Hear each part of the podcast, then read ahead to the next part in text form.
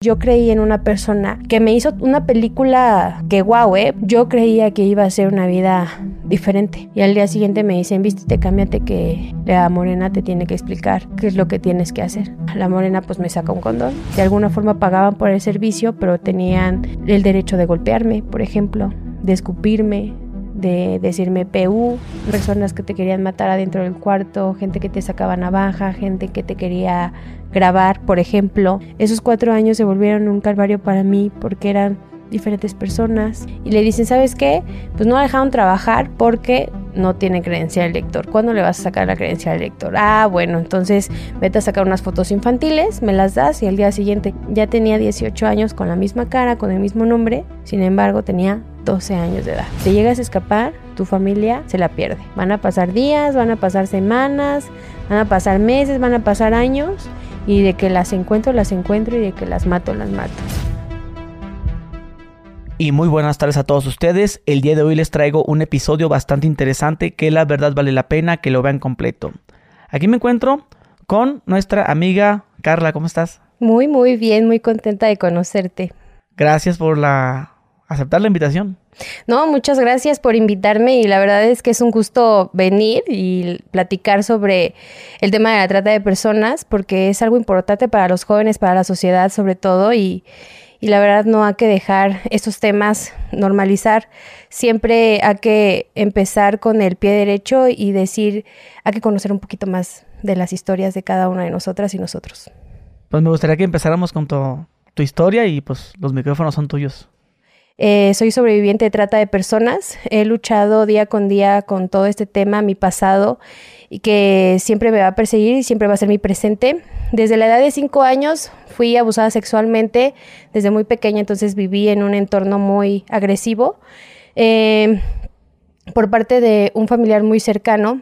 También sufrí violencia intrafamiliar, que es este, los golpes en casa. También sufrí bullying eh, por parte de mis hermanos. A veces esas, esas partes pues tienen que empezar así porque es parte de la raíz de la trata de personas. Porque a veces dicen, bueno, ¿cómo puede llegar una mujer a ese estilo de vida? Bueno, este es el comienzo de una historia de una niña que pasó por todo eso y que no tenía que pasar por todo eso, que incluso pudo tener una vida totalmente diferente. Entonces, los abusos, los golpes, el no amor, el no afecto, el no cariño, me hizo conocer a una persona a los 12 años de edad que me enamoró, que me enganchó y que vio la vulnerabilidad eh, que yo necesitaba de alguna forma para salir de casa. Ok, ¿a los dos años conoces a esta persona? Sí. ¿Qué, qué edad tenía? Él tenía 10 años más que yo, tenía 22. Yo me acuerdo que iba a la secundaria, este, de hecho soy de aquí de la Ciudad de México y yo, pues, me gustaba mucho el hip hop, me gustaba mucho rapear, me gustaba mucho el skate, me gustaba mucho ser dark, una especie de dark. Antes, en la Alameda de aquí de la ciudad, había como lugares donde tú te podías expresar, eran punks, eran escatos, eran darketos, eran de todo. Entonces, como mamá nunca estaba, siempre me escapaba en el metro de aquí a la ciudad y venía aquí a la Alameda a pues a que pasara todo eso con mis amigos. Eh, podía yo ser una Carla que se podía expresar, que podía este ser Carla la chistosa, la que se podía reír, la que podía este bromear, cosas así y nadie nunca veía a esa Carla que tenía ese pasado más allá de lo que estaba viviendo. Entonces, cuando yo conozco a Oscar, se llamaba Oscar en ese tiempo porque tiene muchos alias y tiene muchos nombres. Este yo estaba parada en el metro, en el metro Pino Suárez, y él pues pues se me acerca, obviamente pues yo, mi príncipe azul, nunca lo esperaba, yo siempre creí que cuando yo leía esos cuentos de hadas, para mí era lo más fantástico porque lo que yo estaba viviendo era algo terrible como la Cenicienta, como Blancanieves, como todas esas princesas y que mi final iba a ser totalmente feliz. Cuando yo lo conozco, un hombre alto, fortachón, siempre digo que es fortachón porque para mí era fortachón, ojo color miel, una persona simpática con una sonrisa muy bonita. Tú siendo una niña de 12 años, ¿qué aparentaba qué edad? Pues era una niña sin vida, no, no aparentaba los 12, yo creo que me veía un poquito más chica. Ah, más chica Más todavía. chica, ajá. Y este, y bueno, te voy a dar como mi, mi, mi cómo yo me veía. Siempre me, me, ponía una cola, dos cuernitos, a veces usaban los pinchitos que usaban de cuando niñas, unos pinchitos que se ponían en el cabello. Eh, tenía mi flequillo chino, soy de cabello chino. Y este, y pues siempre estaba triste, o sea, siempre estaba como de, ah, y de repente sonreía, y, pero él me vio con la cara así de, ah. Entonces lo primero que me dice, hola, ¿cómo te llamas? ¿Qué haces? ¿A quién esperas? Empezamos como, yo siempre he sido muy sociable, siempre, si tú me saludas en la calle, yo te saludo, buenas tardes, buenas noches, todo. Entonces él me empezó a hablar y yo, pues obviamente yo empiezo a responder y no habían llegado en ese momento mis amigos, entonces empezó que el heladito, empezó que empezamos a caminar, empezamos a que empezamos a contar historias y su historia pues venía con problemas intrafamiliares, con golpes, con abusos, entonces dije, wow, ¿no? Una persona que ha vivido algo similar que yo. Todo eso el primer día. Sí, todo, o sea, todo lo que te voy a platicar fue en menos de una semana. O sea, el, cómo me conoció, el cómo me intercambiamos teléfono, el que me invitó a Puebla, por ejemplo. Él me invitó a Puebla, era un lugar maravilloso, lleno de cultura, lleno de cosas. Entonces, imagínate todo eso. Y yo diciendo, wow, ¿no? O sea, wow, este tipo es fantástico, este tipo es increíble. Entonces, de alguna forma, la carencia de afecto me hizo salirme de mi casa. O sea, cuando él me propone irme a Puebla, me dijo, tráete dos amigas, tráete amigas que tengas y nos vamos en, el coche para que tengas confianza, no te va a pasar nada, este, vamos a ser nosotros. Entonces, primer foco rojo que te diga, vámonos a Puebla y tráete amigas. En ese momento yo no tenía amigas, no me juntaba con niñas, me daban miedo las niñas, ¿Por qué? Porque de alguna forma por el abuso y porque me decían marimacha y porque yo tenía como un punto de agresividad. Entonces, si tú me decías algo, yo te golpeaba, ¿no? Por ejemplo. Entonces era como esa parte de niña-niño. Que, que, que, para mí era complejo tener una relación con, con las niñas y con los niños, pues era más fácil. ¿no? Entonces tenía dos amigos con los cuales podía expresarme y todo eso en la secundaria y le dije, bueno, tengo dos amigos que pueden acompañarnos a, a Puebla si quieres. No, no, no, no, no que sean mujeres, que sean niñas, que sean para que vayamos nosotros coquetos, todos padres, todo, bueno, al final del día, ese día no se concretó nada. Y resulta que este, en ese momento pues llegamos al punto del intercambio de teléfonos. Oye, te quiero volver a, a, ver cómo lo hacemos, te paso mi teléfono, tú pásame el tuyo, pasa como una semana, yo le marco por curiosidad, porque al final de cuentas, pues era curiosidad de volverlo a ver, de volverlo a hablar el, el primer día, ¿cuánto tiempo duraron platicando? Uh, chalas. Yo creo que me fui tipo una de la tarde, llegué al metro. La conversación para que yo me fuera con él a tomar un helado, una hora. O sea, una hora. Y luego del helado platicar y indagar historias, llorar, abrazo bonito, corazones, mariposas en la panza, como tres horas. Todo, lo de Puebla. Y todo, ajá, todo, o sea, toda esa conversación fue en menos de cinco horas. Y luego la llamada que pasó una semana después, que yo le llamé, me dio miedo, colgué, me marcó, hola princesa, ¿cómo estás? Te quiero ver, ¿dónde nos vemos? Y yo sí, ¿a qué horas, dónde, cuándo?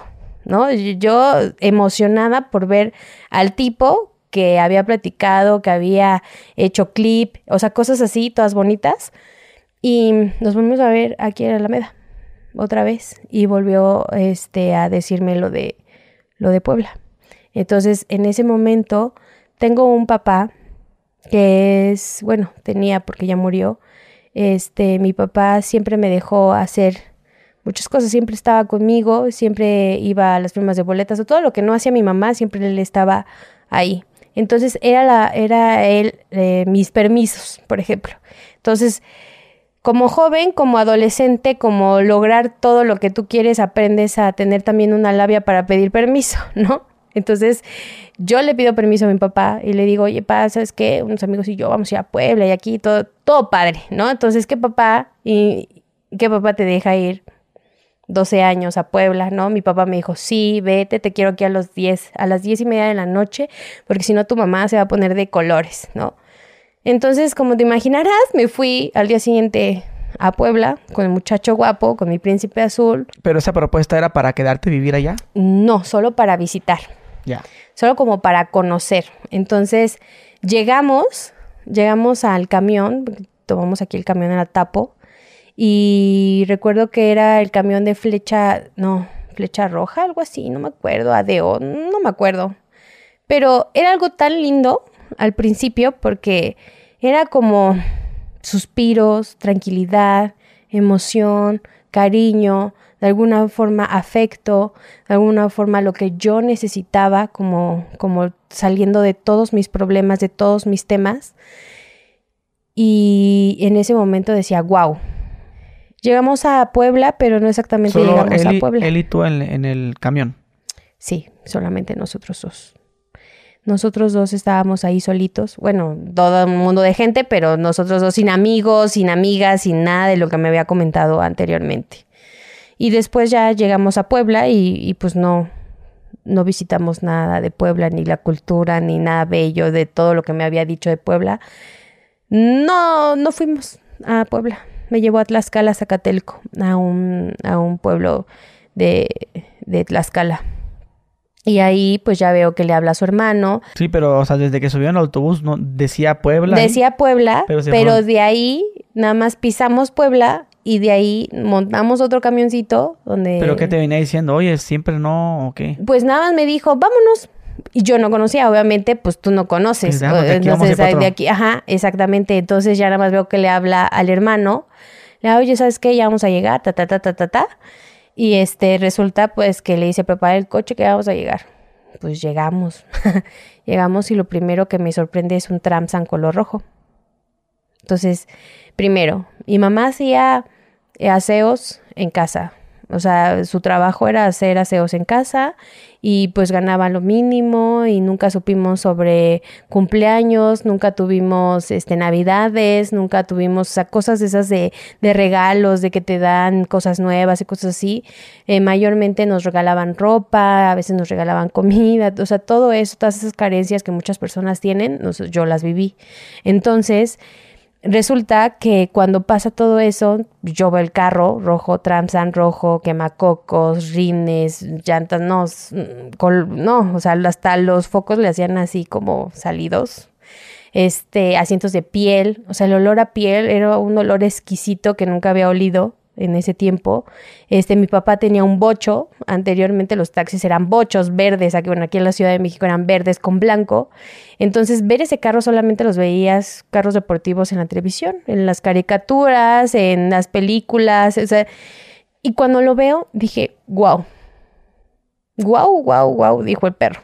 ¿No? Entonces, resulta que me dice, "Vamos, vente, súbete, súbete, vamos a vamos a pasear y todo eso." Entonces, este, le digo, no, ¿cómo crees? me dice, sí, vente, vamos a pasear. Me subo, entonces vamos por la autopista de Tlaxcala y encontramos a los primos. Los primos ya sabían absolutamente todo de mí, cómo me llamaba, cuántos años tenía, de dónde era, la escuela, mi familia, todo. Entonces uno de ellos decía, oye, ¿tú eres la famosa Carla? Y yo, sí. Y me dice, mi primo está súper enamorado de ti. ¿En serio? Sí, no, no sabes qué maravillas nos ha contado de ti. Y yo, sí, se quiere casar contigo, quiere tener una familia contigo. Y yo, wow, ¿en serio? Pero imagínate la imagen. Cuatro tipos. Una niña de 12 años. No sabe dónde está, ¿no? Tipos que pueden tener 30, 40 años de edad y yo nada más viendo que pasara un camión que dijera México, córrele, vete.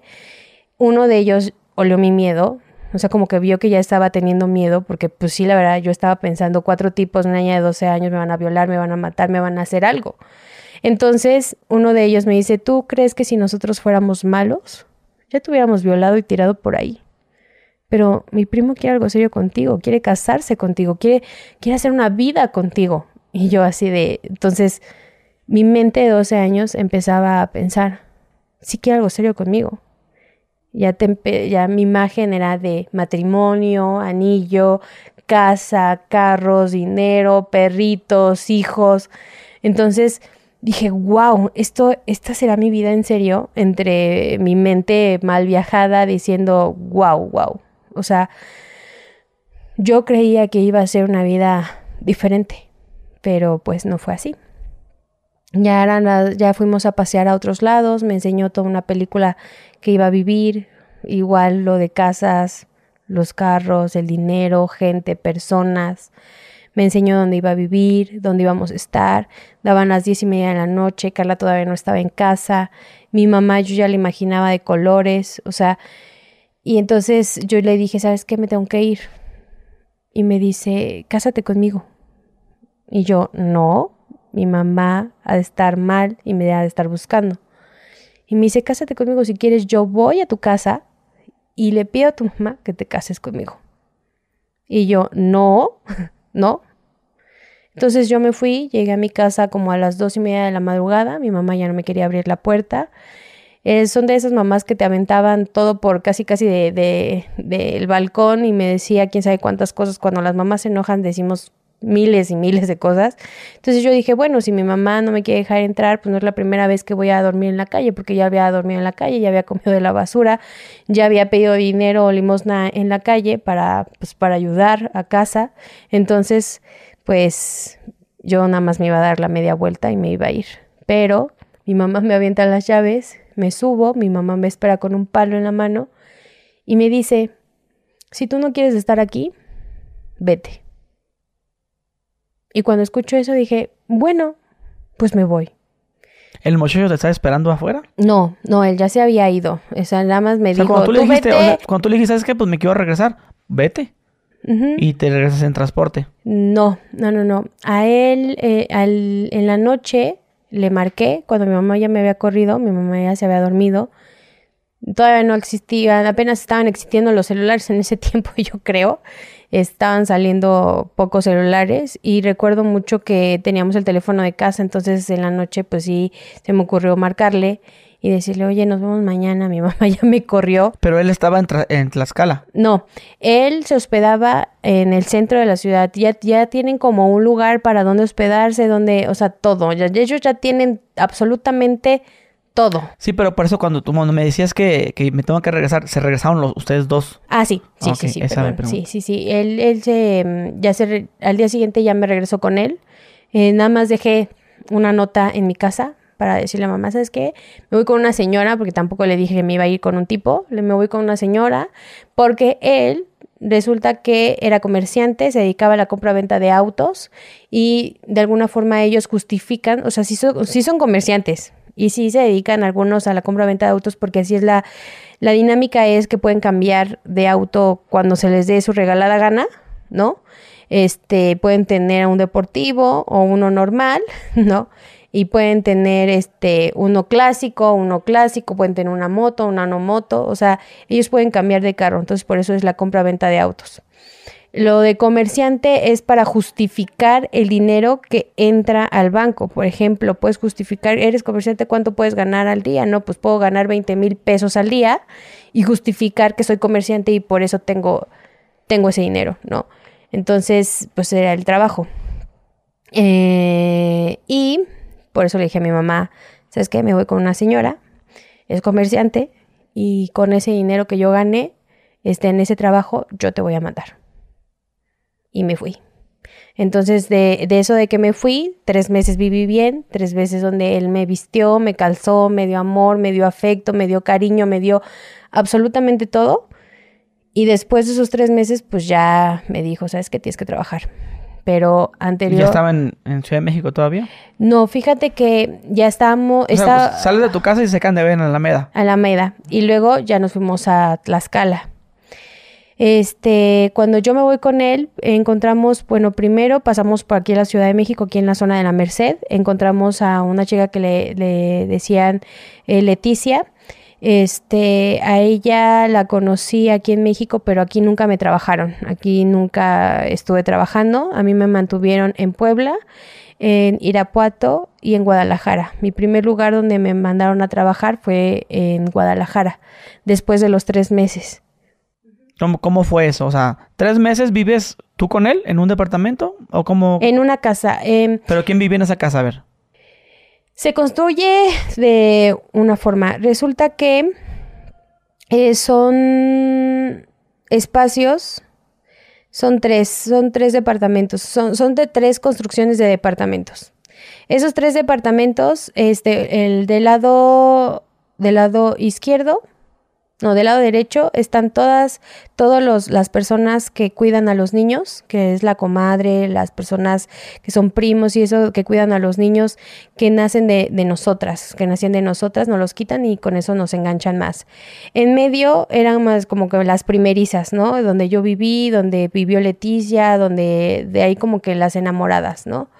Eh, en el del otro lado era de los primos, donde llegaban las chicas diferentes que toda la semana veía de todos los colores, de todos los sabores, de todo, estaban ahí las chicas. Entonces era propiedad del primo, propiedad de Oscar y propiedad de, la comadre.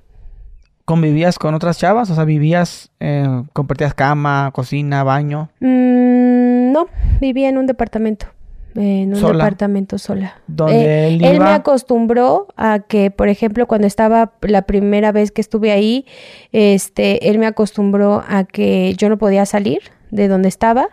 Yo tenía que pedir permiso, de hecho cada semana me dejaba un fajo de dineros para que yo fuera a comer, fuera a lavar, este, pudiera salir a comprar en la farmacia, al súper, al mercado, o sea, todo lo que fuera, yo no podía hacer absolutamente nada. Él me dijo, tú eres una princesa y, y como eres una princesa no haces absolutamente nada. Entonces, en los tres meses que estuve ahí, él estuvo yendo, viniendo, yendo, viniendo y yo solamente veía que los primos traían esas chicas diferentes de todos los colores, de todos los sabores. En ese aspecto, en algún momento yo le, yo le digo, oye, ¿por qué traen tus primos diferentes chicas cada semana? Y me dice, es que son comerciantes. Entonces tú, yo, todos sabemos que es el comercio. ¿No? Entonces cuando le pregunto, oye, sí, pero ¿qué tipo de comercio? Yo cuando era niña, pues mi papá que era taxista, yo veía a veces que era copiloto, este, habían chicas pues paradas y una vez le pregunté, faldita tacones, el por qué ellas estaban trabajando pues ahí, ¿no? Y me decía mi papá que era un trabajo digno. Entonces, que no había otra forma de, de, de, cómo solventar a la familia y todo eso. Entonces, ya cuando lo vivo, digo, es totalmente diferente a todo lo que me decía mi papá. ¿Por qué? Porque cuando yo le pregunto, él me dice la palabra padrote. Yo, ¿a qué niño o niña le enseñan en la escuela qué es la trata de personas y qué es padrote? Entonces, eh, él me explicaba, pues, es, son las personas que se dedican a cuidar a las chicas que se dedican a la prostitución. Entonces, pues, ahí era otro foco rojo que dije, ah, pero no te va a pasar, tú te vas a casar conmigo, vamos a tener una familia. Entonces, en ese transcurso de tres meses, él ya me empieza a hacer como coco en la cabeza de bromitas, pequeñas bromas de, oye, ¿qué pasaría si tú trabajaras en eso? No, no, no, no, tú vas a ser mi princesa, tú te vas a casar conmigo, vamos a tener una familia y después otra vez, ¿no? ¿Qué pasaría? Ajá, exacto. Sí, los manipuladores hacen primero bromitas como que, ay, al rato, va a estar todo así, ¿eh? Sí. no, no es cierto. Y luego me dice, y luego me dice, obviamente me dice, oye, pues tres meses. Me había respetado hasta lo sexual. O sea, estamos a... O sea, que, o sea tampoco había intimidad ni nada de eso. No, nada. Incluso yo hasta quería... Besitos nada más. Solo piquitos, piquitos. Y se, me, se acostaba conmigo, pero abrazo, nada más. Nunca me, nunca me tocó, nunca me faltó al respeto, nunca me gritó. Es más, en esos tres meses nunca me pudo gritar ni un, ni, ni media palabra, ni media grosería, ni media nada, ¿no? O sea... ¿Cuánto tiempo lo mirabas al día? Este, una semana sí, una semana no, mm, una semana sí. O sea que durabas tiempo sola, viendo tele y matando tiempo nada más. Sí, porque aparte que la escala es, eh, en ese tiempo no estaba tan poblado. Entonces, pues no, era como la tienda como a tres, cuatro cuadras lejos. Entonces prefería comprar todo lo que necesitaba y no salir de casa. Porque aparte, pues como en los pueblos, eh, pueblo pequeño, todo mundo se conoce. Incluso recibí la amenaza de, si por ejemplo tú ibas a comer y alguien me hablaba a mí y me decía, bueno, si alguien te habla y por educación te dice, ah, bueno, pero si alguien te falta el respeto, voy con esa persona que te faltó el respeto y me va a decir cómo te vestiste, cómo esto. Y yo dije, ok. Entonces, pues yo no tenía problema porque me vestía como niño, ¿no? Entonces sí me dijo, pues si tú, si tú causas ese tipo de problemas, pues primero le voy a preguntar a la persona y luego te enfrento con esa persona y luego pues ya hablamos, ¿no? A ver qué pasa. Y yo así de, ok. ¿Esos tres meses? ¿Qué, qué, qué, qué, pensabas tú que, sabías, estabas esperando a que él ya viniera para casarse. No le preguntabas nada como que, oye, no te vayas tanto tiempo, te extraño. Mm, no, porque yo siempre he sido como muy calmada en ese aspecto. O sea, nunca indagaba en lo que yo ya, o sea, yo ya suponía. Primero, las mujeres que venían todas las semanas. O sea, todo. ¿Jovencitas? Sí, mujeres, mujerones. O sea, venían morenitas, güeritas, rubias. ¿De tu edad también? Claro. No podía decirte si eran de mi edad, porque no, como que no, no salía. O sea, nada más las veía que llegaban coche, tres, cuatro mujeres y salían y se iban al departamento. Luego de ahí, pues era más complejo porque pues yo no podía hablar con ninguna de ellas, entonces tampoco no sabía si, si existían o no existían, eh, eh, las que las dejaban ahí o, o, se las llevaban, por ejemplo. Entonces, yo prefería como no, no meterme tanto todavía en el tema precisamente porque pues el que no me dijera, el que me dijera que son comerciantes, son tratantes, son esto, son el otro, sí me daba como un poco de temor. Sin embargo, eh, cuando a los tres meses él pues ya era la intimidad, ya era esto, ya era el otro, ¿sabes qué? Ya no, pues ya no tenemos dinero, ¿cómo le vamos a hacer? Él me empieza a explicar cómo se pone un condón, él me empieza a explicar cuánto tenía que cobrar, él me empieza a explicar el desnudo, ta, ta, ta, o sea, todo, cómo me tenía que vestir. De hecho, yo siempre usé Converse, entonces no sabía caminar en tacones, él me empieza a comprar tacones, me empieza a comprar pantalones más pegados, me empieza a quitarme pues toda mi esencia de que tenía entonces, de repente, pues me dice, ¿sabes qué? Vas a irte a trabajar con tal persona. Este, mañana las voy a llevar, entonces quiero que te vistas bien, que te cambies, que te empieces a maquillar eso. Pues no, maquillaje, pues no. no podía porque pues al final no sabía ni cómo. Entonces me mandan a Puebla la primera vez. ¿Pero tú qué le dijiste cuando te, te la tiró así, tal cual? Pensaba que era una broma. O sea, yo no dije ni pío. No, no dije ni pío porque pensaba que era precisamente, no, ¿cómo crees? Como tanto jugueteo, dijiste. Exacto. No, ya vestía todavía Literalmente ni, no le dije ni sí ni no. Yo nada más dije, ay, no, debe ser una broma. Me voy con tal persona, pues, una chica de los primos, ¿no? Entonces, pues como. Pero caracterizada, ya. Como... No tanto, o sea, no, no, no tanto como lo vemos, pero este. Yo dije, pues así, ¿no? Pues así me he visto, pues total. ¿no? Es como, vamos a ir a cenar, vamos a ir a comer, vamos a, no sé, me va a sacar, quiere que me vea bien. O sea, mi, mi, mi, mi esencia me decía que pues, no iba a pasar nada malo. Sin embargo, cuando llegamos al centro de Puebla, porque no, de, de Tlaxcala a Puebla son dos horas, una hora y media, eh, depende cómo manejes.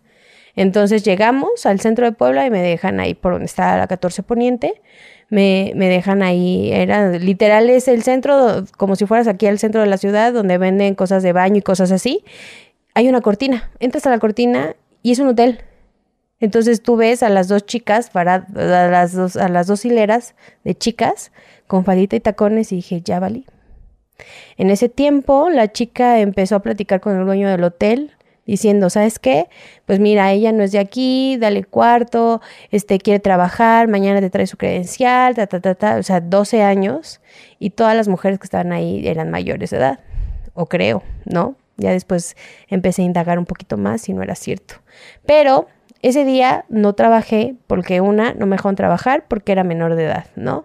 Me, no me veía chica, o sea, no tenía desarrollado el cuerpo, nada, no tenía nada. Era una tabla, era un palito y era una enana, o sea, literal. Era una niña. Y después me regresan y me dice, le dice a, la chica, creo que se llamaba Daniela, y le dicen, ¿sabes qué? Pues no la dejaron trabajar porque no tiene credencial lector. ¿Cuándo le vas a sacar la credencial lector? Ah, bueno, entonces vete a sacar unas fotos infantiles, me las das y al día siguiente ya tenía una INE. Ya tenía 18 años con la misma cara, con el mismo nombre, sin embargo tenía 12 años de edad. En ese tiempo conocí a una chica que le llamaban La Morena, que me cayó muy, muy bien, la una de las primeras mujeres que le hablé. Y resulta que me dices, yo también soy comerciante, vámonos a Guadalajara. ¿Ah, sí? ¿Segura? ¿Segura me vas a enseñar al comercio? Yo toda, toda, todavía pensando que sí era comercio, comercio, vender cosas y cosas así. Entonces nos fuimos a Guadalajara. Pero e, ese día, cuando, eh, cuando, estabas allí, no hiciste ningún servicio. No, no, no, no, porque no me dejaron Caíste trabajar. luego, luego, sí, pero dices que después tuviste tu identificación, ah, tu, tu, IFE. Pero eso fue en, en solo un día ¿Mm? y que me regresan, no trabajé. O sea, no me dieron la oportunidad de trabajar.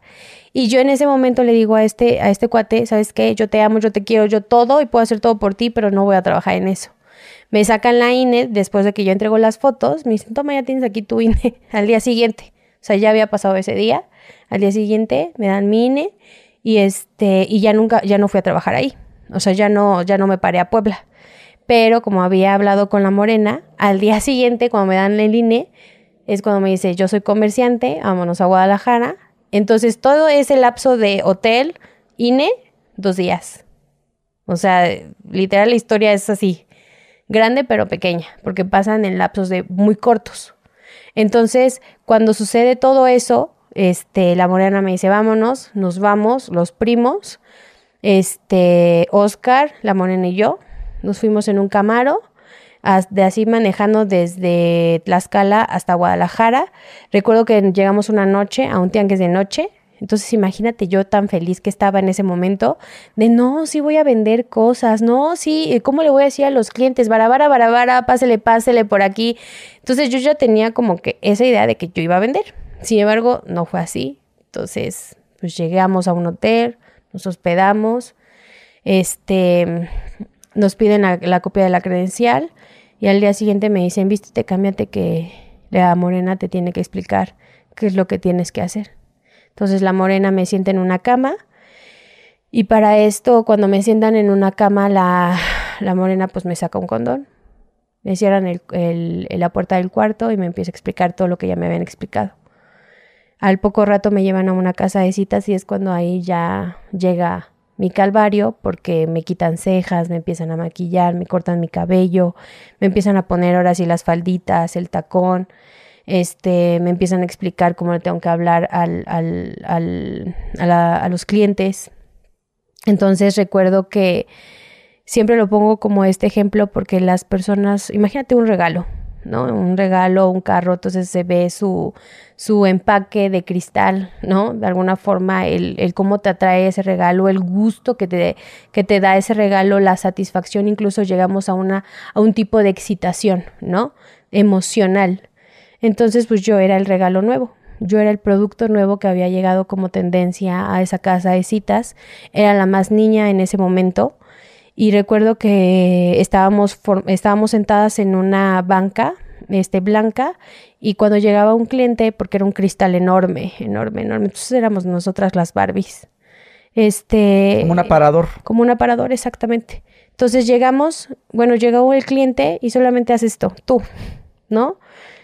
Ya era un señor grande. Ya recuerdo que tenía pantalón de mezclilla, botas tejanas, sombrero tejano, camisa de cuadro, bigote, este ya canoso, ¿no? Blanco. Y me dice, ven. Entonces la morena me dijo, ve. Y voy. Y, y la primera vez para mí fue muy difícil. Ya había venido yo de un abuso sexual constante, de una sola persona. Ahora los que me iban a abusar eran diferentes personas con diferentes caracteres y ahora de otra forma, porque este pues ya me de alguna forma pagaban por el servicio, pero tenían el derecho de golpearme, por ejemplo, de escupirme, de decirme PU, ¿no? De decirme prostituta, de decirme... ¿Ya te, habían, ¿ya te habían advertido que eso iba a pasar? No, yo no sabía. Porque mencionaste que te decían a ti cómo comportarte con el cliente, cómo hablarle. ¿Qué, qué, qué era eso? ¿Qué te decían? Por ejemplo, cuando tú entras al cuarto, este, tú tienes que atender al cliente de diferente forma. Tú tienes siempre que sonreír. Siempre, siempre, siempre. A pesar de todo lo que sientas por dentro, el servicio tiene que ser lo más ameno posible para el cliente, para que se sienta seguro, para que se sienta feliz. Hay que recordar una cosa que a veces eh, suena muy feo, pero los clientes se vienen a desquitar con las personas, ¿no? tanto puede ser bueno, tanto puede ser malo, porque o, o quieren platicar contigo o solamente quieren ocuparse contigo, entonces, eh, eh, tú tienes que entender al cliente, por decirlo así, es lo que siempre me decían, tú tienes que entender al cliente. Lo primero, si llega enojado, lo primero que tienes que decir, papacito, ¿no? Como decirle, rey, mi corazón, mi esto, mi el otro, ¿no? Entonces, para nosotras era muy complejo porque pues no sentíamos nada de eso. Entonces, teníamos que estar practicando, te empiezas a tener ya una diferente labia, es lo que te dicen. Tienes que entender al cliente, siempre Entonces, los clientes no solamente eran hombres, eran mujeres también. Entonces ya era como más, era más complejo aún, porque unos venían muy felices, unos venían muy enojados. Entonces los que venían enojados son los que te pegaban, por ejemplo, los que tenían a veces eh, ese concepto de, de cosas medio turbias en la cabeza que tenías que hacer un servicio totalmente diferente, por ejemplo. Ya no era un servicio normal, ya era un servicio donde te amarran, donde te quieren hacer cosas, donde te pegan, donde casi te matan, donde entonces a veces entraban los clientes hasta con navaja, con pistola, con y la verdad era algo muy, muy feo que tenías que pasar adentro del cuarto. Y, y, ya no tenías, ya no ni siquiera te servía la labia. Oye, mi amor, oye, corazón, oye, ¿cómo estás? ¿Cómo te sientes? Eh, no, entonces, pues era dependiendo de cada persona que entraba conmigo. En tu caso, el primer cliente. El primer cliente no, pues no sabía. O sea, tenía la idea. El, el, botudo sombrerudo. Ajá, eh, esa persona, esa persona me pegó adentro. Era mi primer cliente cuando eres primeriza no sabes muchas cosas. ¿Él sabía que eras? Sí.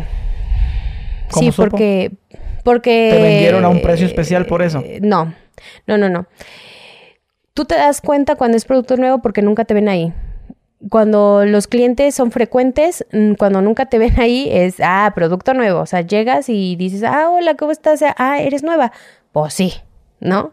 Entonces, corre la voz, corre la voz, corre la voz. Entonces, todo mundo quiere el producto nuevo. Entonces, ese día no me ocupé una, me ocupé 20, 30 veces en un solo día.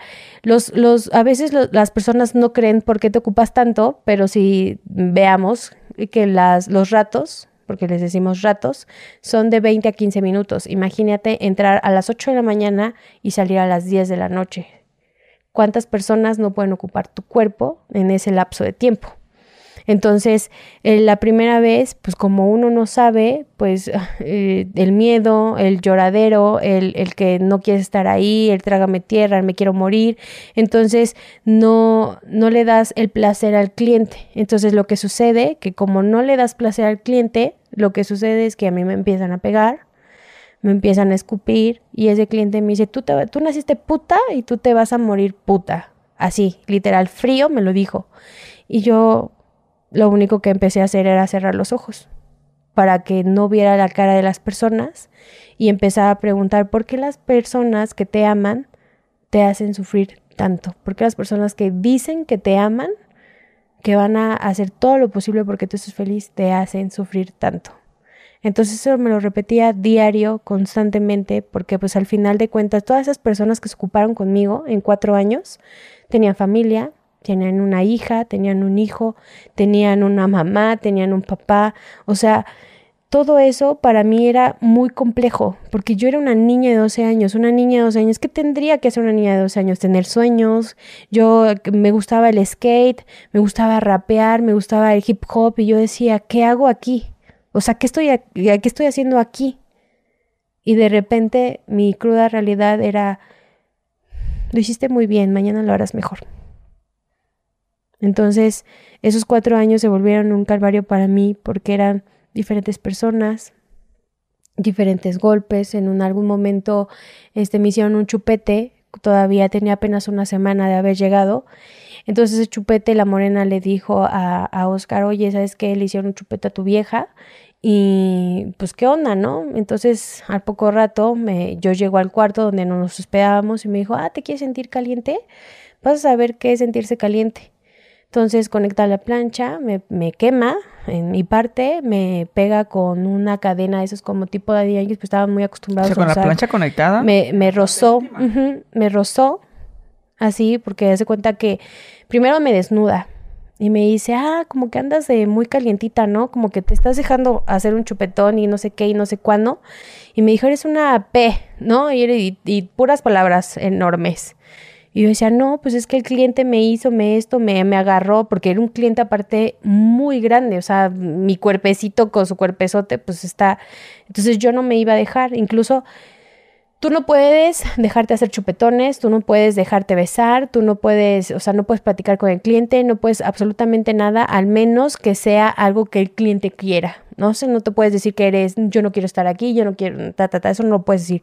Tú siempre tienes que tener el carácter de decir, yo estoy aquí porque quiero, porque lo necesito, porque gano dinero, porque o sea, toda la gente eso sabe. O sea, tú no, no, no puedes llorar con nadie. Entonces, ese, e, ese señor me agarra, me forcejea, me, me chupetea y entonces literalmente me, pues, llego con un chupetón y, y me pasa todo eso. Me empiezan a desnudar, este hombre me empieza a desnudar, me agarra primero para fotos, me pega con una cadena grande, enorme, Oscar este, me pega con una cadena grande y me dice, ¿te quieres sentir caliente? Te vas a sentir caliente, ábrete. Me acuesta y me pasa la, la plancha. Y esa fue la primera vez que me pegó. Ya las segundas, pues ya era agarradas de cabello, ya eran puñetazos limpios, ya era algún punto de patadas, ya, o sea, literalmente nunca, lo que sí nunca hacen es pegarte en la cara porque es lo que deja. O sea, te pegan aquí, en las costillas. Sí, te que pegan también en se me hizo raro que dijeras que en tu parte íntima te quemó. Ujú. Entonces, por eso me descansaron aparte una semana. No, princesa, todo va a pasar, todo está bien. Tú sabes que te amo, tú sabes que esto. O sea, y- después y- de hacerte eso, todavía te Sí, decía haciendo chingaderas. sí, Bueno, mm, Sí. bonitas, ¿no? Sí. Entre comillas. Y para mí es difícil también las rosas, porque las rosas rojas siempre, después del golpe, después del maltrato, llegaba el regalo. Entonces eran rosas rojas. Decía, perdóname, mi amor, yo lo hago porque te amo y porque te amo te educo. Y, te, tus 20 rosas ahí, todas bonitas. Y, y cada vez que me pegaba. Golpe y luego regalo. Luego regalo y luego pues como que esas cositas bonitas que te decía, te llevaba a comer, te llevaba a cenar, te llevaba... Entonces ya no sabías qué onda. Y fueron cuatro años. Con esa misma persona. Ahí en el mismo lugar o... era- No, de Guadalajara me mandaron a Irapuato y de Irapuato a Puebla y, Y de ro- y rolaba de ya de Puebla a, a Irapuato. En Irapuato había una zona de fábricas donde parabas que se llamaba el Corsario, donde había donde se paran pues las nuevas, trans y ya era un mundo de hoteles que pues todos los todos habían internacional, ¿no? De alguna forma. Entonces como había dólares eh, de noviembre a, a- de noviembre a Diciembre. diciembre, enero, febrero, me quedaba ahí. Y ya luego me mandaban a Puebla. Entonces, a, a veces ya, ya los clientes frecuentes que yo ya tenía, ya llegaban ahí. ¿Cuánto te pagaba? Uh, este, muy poco. Una persona como yo valía 80 pesos, 80 pesos por cuarto. O sea, en, en tu caso por ser un Menor, menor. de edad, no, no, ya no importaba. Sí, no, pero me refiero a que los clientes pagaban más por eso.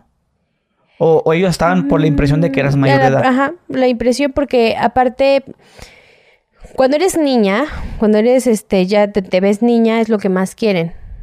No, no tenía, o sea, no, no había un, por ejemplo, puedes eras, cobrar muy, eras muy, coti- 150. muy cotizada, pues. En por de alguna forma sí. Y pues todos, todos querían, todos querían, todos querían, todos querían. Entonces a mí de alguna forma lo que me ayudó, bueno, por decirlo así, que se escucha muy feo, me ayudó, este, fue que tuve muchos clientes que, este, se enamoraban. Iba- iban a verte que con rosas. Que con rosas, que con peluches, que con cosas de oro, que, que, que, este, ya, ya no. Lo que me ayudaba mucho es que a veces como ya eran clientes frecuentes y ya sabía cómo tratarlos, ya sabía cómo sacarles más rápido el dinero. Y de lo que le sacabas ten- era una parte para Oscar y una... No, todo se quedaba a Oscar. Se me hace muy barato, 80 pesos, ¿eh? Pues es lo que costaba una niña de 12 años. ¿En, en qué año estamos hablando? 2004. 2004. Pero eso era en Puebla. En Puebla son 80 pesos. Ah, aquí en la Ciudad de México estaban alrededor de, bueno, estaban, según yo, estaban en 150, 200 pesos el rato. En la Merced. En la pues, Merced, ajá. Y aquí en Irapuato estaban en 150, 200 pesos igual, dependiendo. Ya Guadalajara y era un poquito se, más cobra- caro. se cobraba, como casa de decir, yo ya ahí nunca yo cobré, ellos cobraban, la morena cobraba.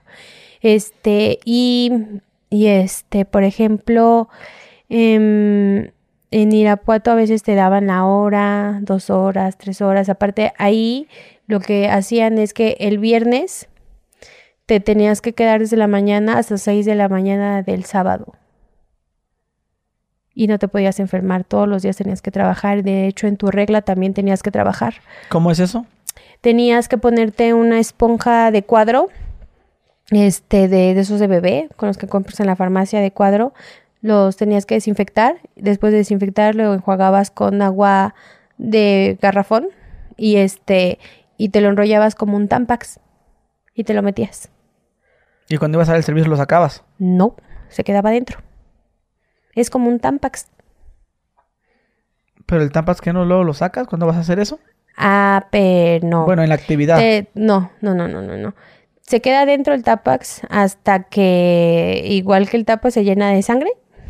se escucha muy feo. Sí, sí. Este, de sangre. Y este, y ya cuando te lo tienes que cambiar, igual lo enjuagabas y te lo volvías a meter tú. Te podías ocupar ah, con la cosa, con la esponja adentro. Ok. Porque a verdad, como usas preservativo, pues ya sabías si manchabas tantito la punta, ya. No había problema.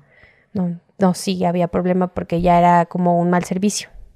O sea, tenías que estar cuidando que no, que no mancharas. ¿De cuántas personas al día? ¿Cuántos servicios? Pues era alrededor, dependiendo el día, dependiendo el día y dependiendo si era quincena, no quincena, de pago o no pago, porque a veces algunos les pagaban a la semana, pero era más alrededor de la quincena. Entonces, a la semana, dependiendo la hora que trabajaba de 8 a 10, eran aproximadamente de 25, 28 clientes al día. ¿Y cómo es atender a tantas personas? Difícil, porque, mm, bueno, un día normal para mí era levantarme, cambiarme, ponerme ropa, tomar transporte, llegar al hotel, maquillarme, este, ponerme faldita, tacones, todo eso y sonreír. Este, el primer cliente, a veces muchos como solamente es un rato, pues era mucho más rápido. Eh, y ya cuando tenías que esperarte todo, todo el día, pues ya era más complejo. Entonces, este, para mí era difícil porque son diferentes caracteres, diferentes golpes. Hay personas que te querían matar adentro del cuarto, gente que te sacaba navaja, gente que te quería grabar, por ejemplo, y eh, quería hacer pornografía contigo. Este, los fetiches también son muy horribles adentro del cuarto. Tú eres un- una cosa, eres producto nada más. ¿Qué tipo de gente iba ahí? Pues iba de todo tipo, iba hasta el más humilde, que eran las personas que trabajan de barrenderos, en Construcción. limpieza, construcción, albañilería, hasta iban diputados, iban padres, iban arquitectos, iban abogados, iban enfermeros, doctores, iban de todo. Oscar, ¿cuántas mujeres tenía? Según yo era la única y después ya me enteré que éramos tres. En la Eh, misma zona. Mm, No, no estuvo separadas todo el tiempo. Lo que yo no entendía era que él, después de mucho tiempo, él dormía todos los días conmigo, entonces no sabía cómo, cómo le hacía para tener a las tres trabajando. ¿De dónde aprendió ese negocio él? Pues realmente no lo sé, solo ¿Viene de sé, familia? sí, toda la familia se dedica a eso, menos el papá ni la mamá. O sea, la mamá, son- ellos saben que, que todos sus hijos, menos uno, creo, este, trabajaban en eso. Su hermano trabajaba también en eso, incluso conocí a mujeres de su hermano, su primo, pues que lo conocí con diferentes primos, tres primos, y él. Entonces yo no conocí, de hecho conocí a un, a un hijo que tenía él porque le decían Oscarito. Entonces siempre le decía papá, entonces a mí me hacía raro, entonces dije, no, este no es, este pequeño no es hijo de alguien más, ¿no? Conocí a su hermana también, que se fue a Estados Unidos, y cuando yo llegué, y ya después de ahí empecé a conocer a varias, a familias, porque incluso cuando las personas, la sociedad me veía ahí este, parada en la zona roja, para mí era más complejo aún porque, pues, primero todavía no me embarazaba porque la hija que tengo es de, es de él. Incluso algunas personas me preguntan el por qué nunca me escapé. Pues no era, no era fácil escaparme porque Te tenía amenazada. siempre me mantuvo amenazada. La- antes, las mujeres que estábamos ahí, este, de- siempre nos llevábamos que las fotos, nos llevábamos que la CUR, que nos llevábamos que, este, hasta el recibo de la luz, entonces sabían dónde estaban, quién era la familia. Era como un Facebook ahí, ¿no? Ya tenía todos tus datos. Entonces, primero me decía, si tú no haces lo que yo te estoy pidiendo, la primera que se va a ser tu mamá, luego tus hermanos. Entonces tú te sentías culpable de por qué tu familia iba a morir. Entonces ya psicológicamente hablando, tú ves la imagen de tu familia, tu mamá, mi mamá muerta, literal con un balazo en la cara en la cabeza y entonces este pues sí me daba miedo, yo no quería ver si era verdad o mentira, porque aparte yo sabía qué tipo de gente conocía, conocía narcos, conocía a secuestradores, conocía a gente que vendía droga, conocía a personas que este le vendían armas, incluso militares que le vendían armas a este tipo. Este, y yo no quería saber si era verdad o mentira, si si iba a pasar. ¿Cómo fue ese ese día la primera amenaza? ¿Te la revelaste? Sí, sí. Yo. ¿Al cuánto tiempo? Eh, como a los dos meses. Como a los dos meses ya, ya me había golpeado. Después de, de lo que pasó, eh, yo me quería ir. ¿Qué le dijiste? ¿Sabes qué? Pues Yo, no me, yo, yo me quiero ir. Yo me quiero ir y yo no estoy feliz aquí. Yo no quiero vivir esa vida de M, ¿no? Entonces, este me dijo, yo ya tenía hasta la maleta preparada. O sea, yo literalmente tenía la maleta preparada y me regresó, me jaló del cabello y me dijo, ¿sí recuerdas esta foto? ¿A quién ves aquí? Pues veía a mi mamá y a mis hermanos. Entonces yo no quería descubrir. Me sentí tan culpable de estar ahí porque si les pasaba algo a mi familia era por mi culpa. Y siempre me he sentido culpable de alguna forma de haber llegado ahí. ¿Por qué? Por las decisiones, porque al final de cuentas eh, mi mamá hacía todo por nosotros. O sea, mi mamá trabajaba. Yo no entendía el por qué la educación, por qué los golpes, incluso, sino yo tampoco supe qué es lo que ha pasado eh, desde niña, ¿no?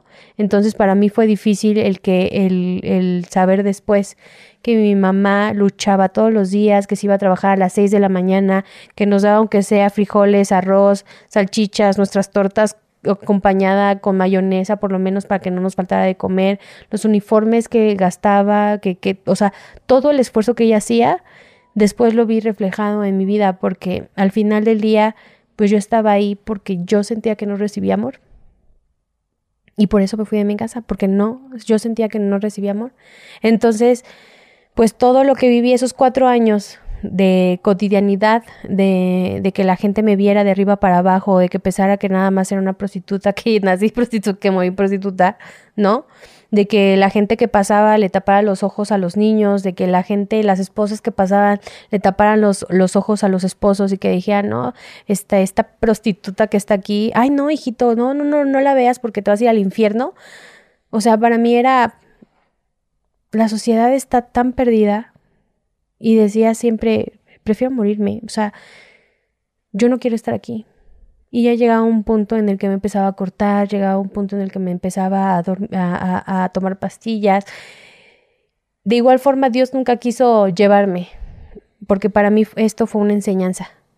O sea, todo lo que hoy en día hago, lo hago porque he aprendido a sobrevivir a muchas cosas sobreviví al abuso de, de, de, alguna forma desde los 5 a los 12 y sobreviví de los 12 a los 16 años porque, porque pensaba que no lo iba a lograr.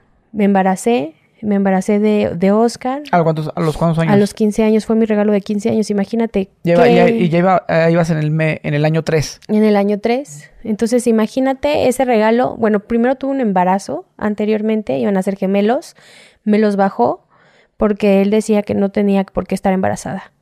Me, me, los bajó, me mandó al hospital, me pegó primero, me dio unos tubazos diciendo que me habían asaltado, me, me atienden, me hacen el grado, graba el grado y me dice, esto es lo que te va a pasar si te vuelves a embarazar. Entonces grabó todo cómo sacaban los pedacitos de, de los niños. Incluso cuando me da las pastillas, porque me dio pastillas todavía, este, estuve con un, un mes de derrame, o sea, me bajaba y me bajaba y me bajaba este, me dio, yo no sabía para qué eran las pastillas, yo me dice, tómate una vocal y una vaginal, y al día siguiente ya estaba manchada, este, voy al baño, y de repente, pues voy al baño, y lo único que siento es que se me bajan dos, dos coágulos enormes. ¿Ya, te dio ese la misoprostol? Mm, no me acuerdo qué era, pero se me bajó.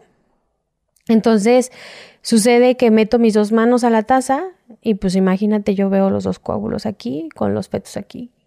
¿Ya, ya formados? Sí, ya formados.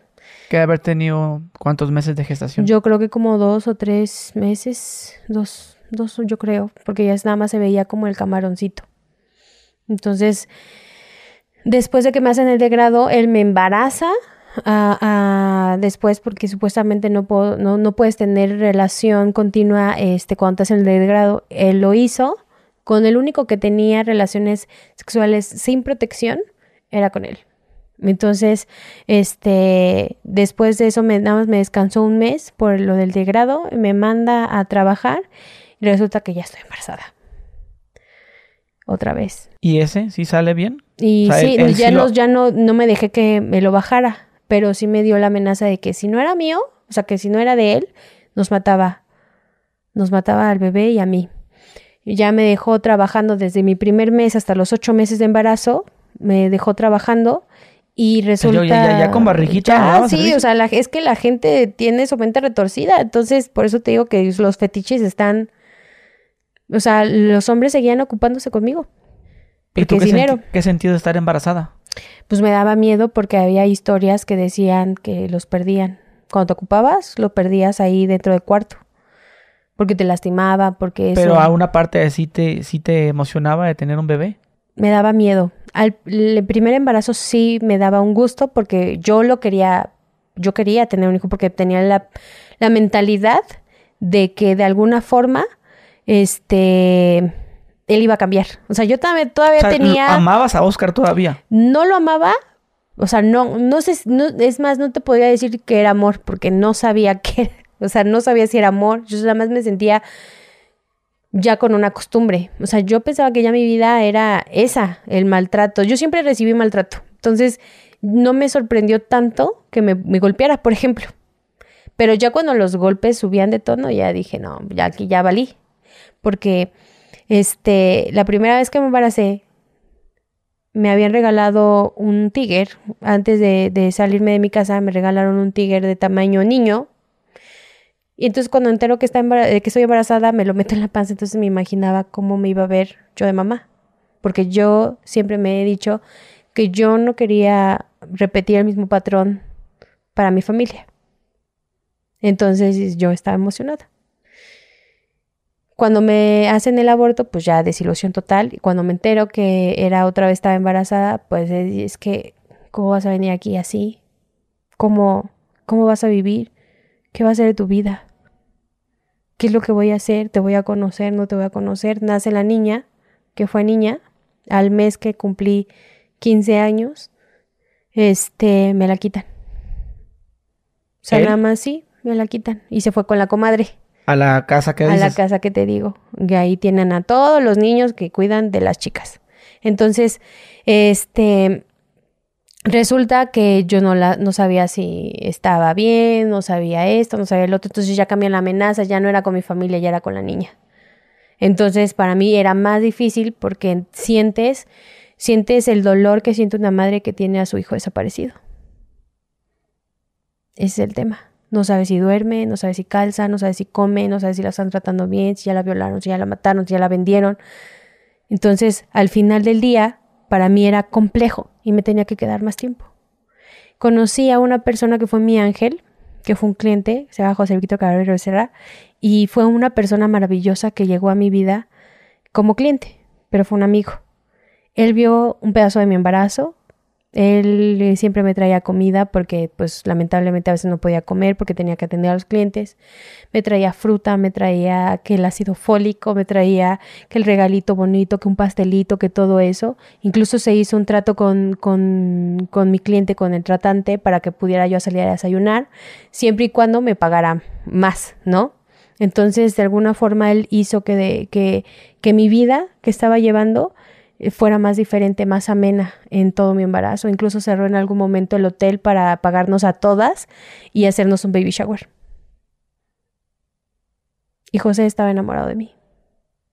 Era un hombre de 62 años que me ayudó, nunca me pagó por sexo, siempre me pagó por platicarme. Al principio era difícil porque no podías platicar con los clientes, pero después empezó a ganarse mi confianza. Me decía, acuéstate, descansa, duerme, ¿no? Y yo decía, ¿en serio? O sea, tú tienes que venir aquí a, hacer lo que tienes que, hacer. Y me decía, no, yo no quiero. Para mí tú eres una dama. Entonces, eh, él me ayudó a escapar. Él me ayudó, me empezó a comprar ropa, me empezó a meter dinero en una tarjeta, empezamos a comprar maletas, o sea, fue algo maravilloso porque nadie lo había hecho. Y después de miles y miles de personas que entraron a un cuarto a hacerme daño, a violarme, a violentarme, solo una persona de todas esas vio la belleza de un ser humano.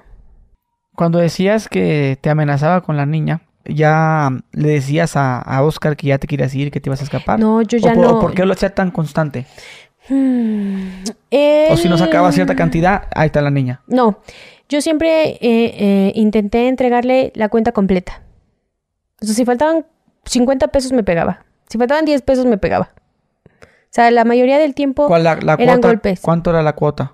10 mil pesos, 5 mil pesos, 8 mil pesos. Depende del día. Sí, depende del día. Por ejemplo, lunes y martes eran los más bajos. De miércoles para domingo eran los más altos. Ok, pero ¿eso era por cuánto tiempo? Mm. Porque ya ves que hay, han habido casos de otras chavas que dicen, es que yo estoy trabajando aquí, me tienen todavía en una red, pero me dicen hasta que yo junte tanta cantidad yo ya me puedo ir. Tiempo indefinido.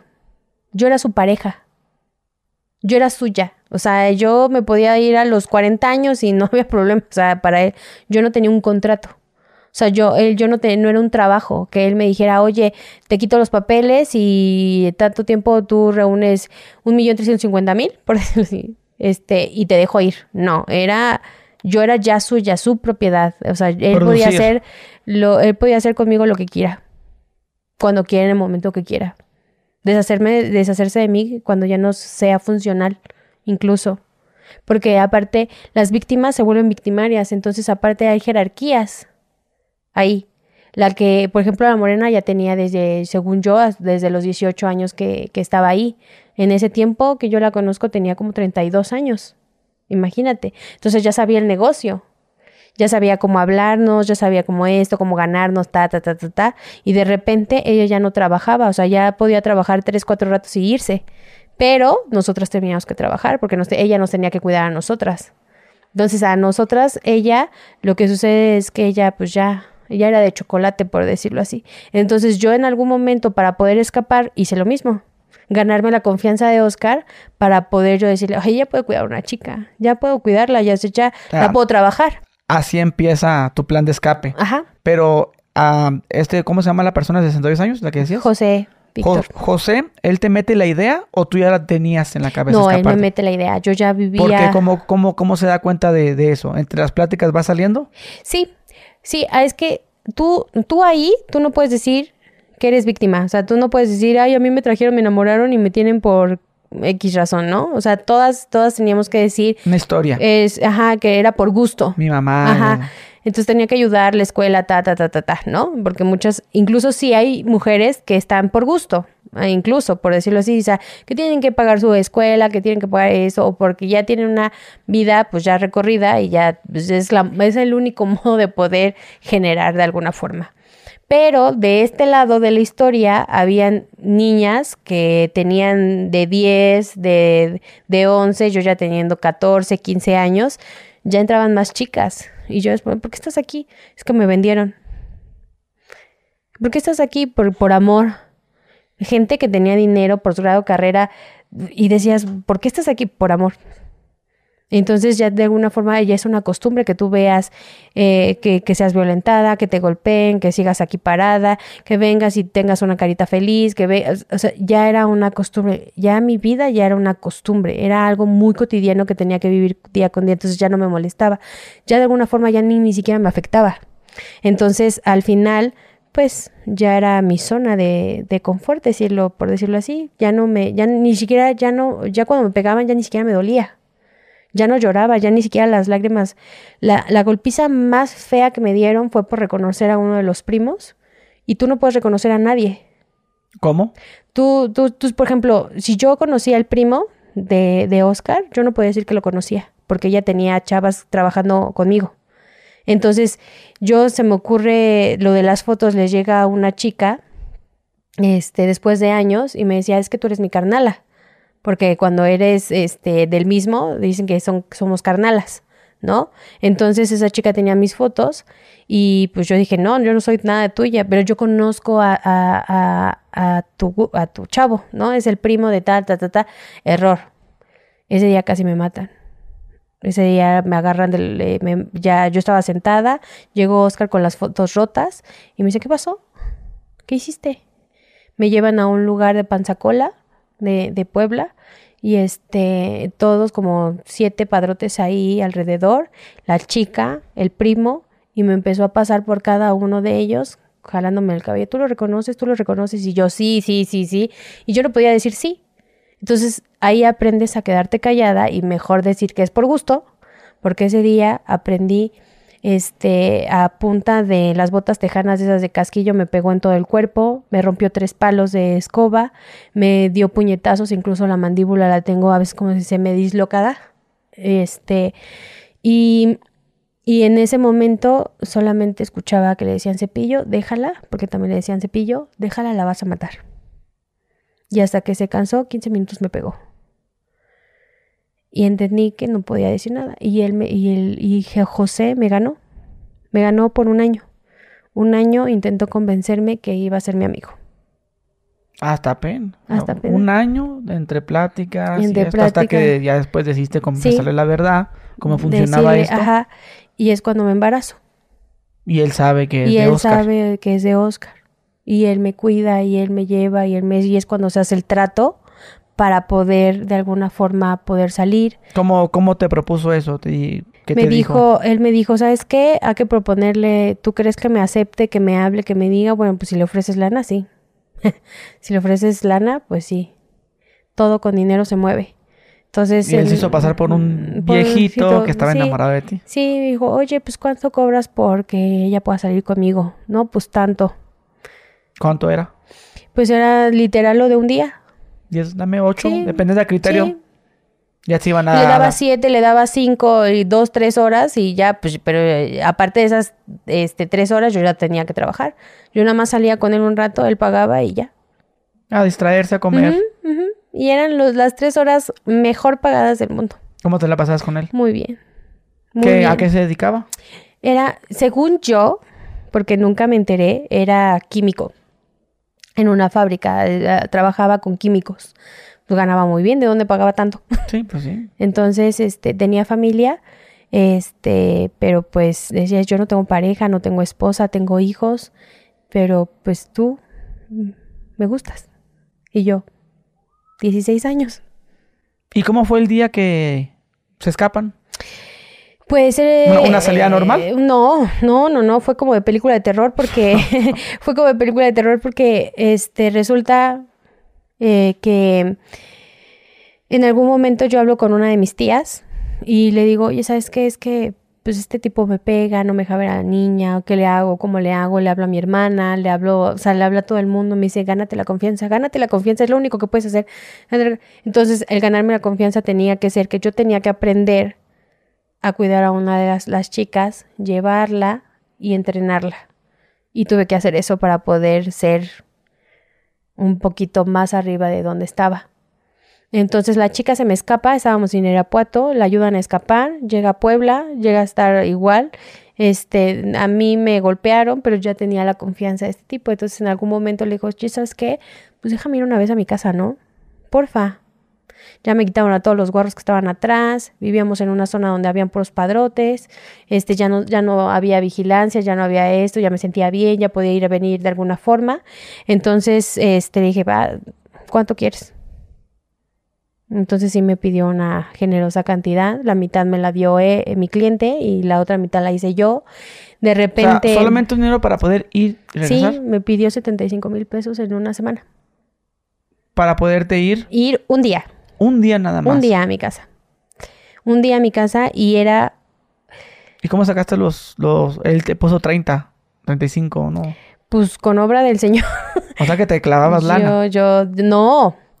¿Te acuerdas que te dije que me puso una tarjeta con dinero? Ah, bueno. De, de todo ese dinero que me depositaba, lo tuve que dar. Ahorrando. Ahorrando. Porque aparte, como no sabía de la tarjeta, él nada más me depositaba, me depositaba y todo el tiempo que estuvo conmigo, de, de esos pequeños depósitos, pues los ahorré. Y de alguna forma todavía no me alcanzaba, tuve que trabajar un poco. Él me dio aparte la mitad y de ahí sacamos los 75 mil. Y le hablo y le digo, oye, ¿sabes que Ya tenemos tu dinero. ¿Qué onda? ¿Cómo ves? ¿Me traes a mi hija? Pues vino... Para que la conozca su, su abuela. Su abuela, mi familia, mis hermanos, todo. Entonces, este, pues él me dice, va, ahí voy. Viene con su hermano. Pero él, él sabía que esos 75 venían del, del señor. No. Entonces, ¿de dónde ibas, ibas a agarrar esa lana si todo? Él no sabía, él nada más quería los 75. De dónde vinieran, él, él, él, puso el dinero, o sea, fue como un reto hasta eso. A, a ver, dame 75 y te dejo. Y te dejo, ah, exacto, exacto. Y le caíste el hocico. Y le caí el hocico. Ay, está feliz. Ay, escuchó muy bien. Qué bueno. Sí, sí, sí. Y para mí fue, no, no sabes, fue un martirio. No, porque sí me daba como ansiedad, me daba mucho miedo de no juntar esos 75. Porque te dio el, el pues plazo de una sí, semana. de una semana. O sea, me dejó una semana totalmente sola y me dijo, pues como le hagas, ¿eh? Y haber dicho, como "Ah, le esta- hagas, esta no y sí, va". así, y me dijo 75, punto. Pues imagínate que le doy los 75, pan, aquí están tus 75. Su rollito de dinero se los doy. Llegó con su hermano, con mi hija en el brazo, y este, los contó. Todavía los contó, los contó, ta, ta, ta, ta, de 10, 20, 30, 40, 50, 60, así. Y este, y me da mil pesos todavía el ingrato. Toma, para que Para los te vaya así, para los chuchulucos. Entonces me digo, ah, gracias. Y me dice, besito, piquito. Nada más que si te voy a advertir algo. Si te llegas a escapar, tu familia se la pierde. Van a pasar días, van a pasar semanas, van a pasar meses, van a pasar años. Y de que las encuentro, las encuentro. Y de que las mato, las mato. Pues imagínate el miedo que me dio. Me llega a, llego a ver a mi hija, la tengo en los brazos, veo por la cortina, Ya- no ya hay cuán- nadie. ¿cuánto, cuánto tenía tu hija? Un año, ya. Un año. O sea, ya vamos en el año 4. Un año, año cuatro, exacto. La niña un año ya Sí, te conocía. No mucho. No, pues no la veía. Solamente la No viste veía. cuando diste luz y ya. no, incluso tengo una foto de cuando hizo su primer añito. Es que fue un mes de que cumplió un año. Fue por octubre. Ella nació el 6 de septiembre. Y cuando sep- septiembre, octubre, nos escapamos. Y este, la veo, la veo y tiene una quemada en la mejilla. La entregaron con una quemada en la mejilla. Y fue como un aviso De que, de que para que veas. pero sí tiene todavía su marca de nacimiento y tiene la marca aquí de su quemadura. Entonces, O sea, o imagínate. sea, la, la quemaron antes de dártela. Sí, era fresca, estaba fresca, o sea, literal se veía como la llaga. Como una no- plancha igual. Sí, no sé, pero sí se veía. No, es, es una, es muy grande. Eh, abarcaba su mejilla. Una quemadura quem- tercer grado, según. Pues no sabría decirte porque no sé quemaduras tanto, pero sí se veía, o sea, sí se ve la marca de una quemadura como si te pusieron algo ahí y, y- y se te inflama con la llaguita y se te explota y se te ve como rojito, morado, verde y se veía así como el cuerito y se veía muy feo. Tú cuando la viste sabías, entendiste de qué se trataba? Entendí de qué estaba hablando y, me, y la verdad es que me sentí muy mal porque em, para mí fue difícil verla así. Sí, pues es una niña inocente. O sea, ¿cómo Y- y te metes decía, con una niña? hemos pasado por tantas cosas y tú crees que no iba a tener el valor de escaparme. O sea, literalmente me daba pavor. Luego la señora que nos rentaba, pues escuchaba cómo me pagaban todos los días, fue la que me ayudó.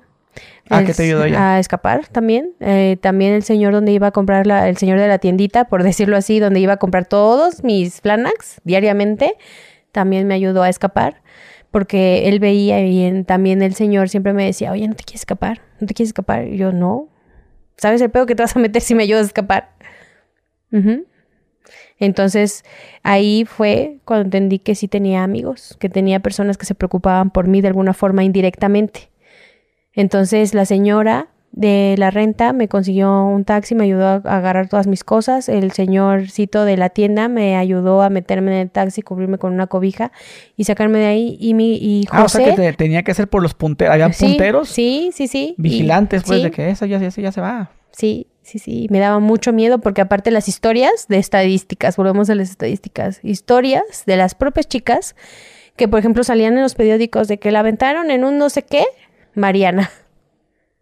Mónica, este, la mataron, la encontraron en, en, la barranca tal, este, ya la conocíamos. La, la plomeada también la conocíamos.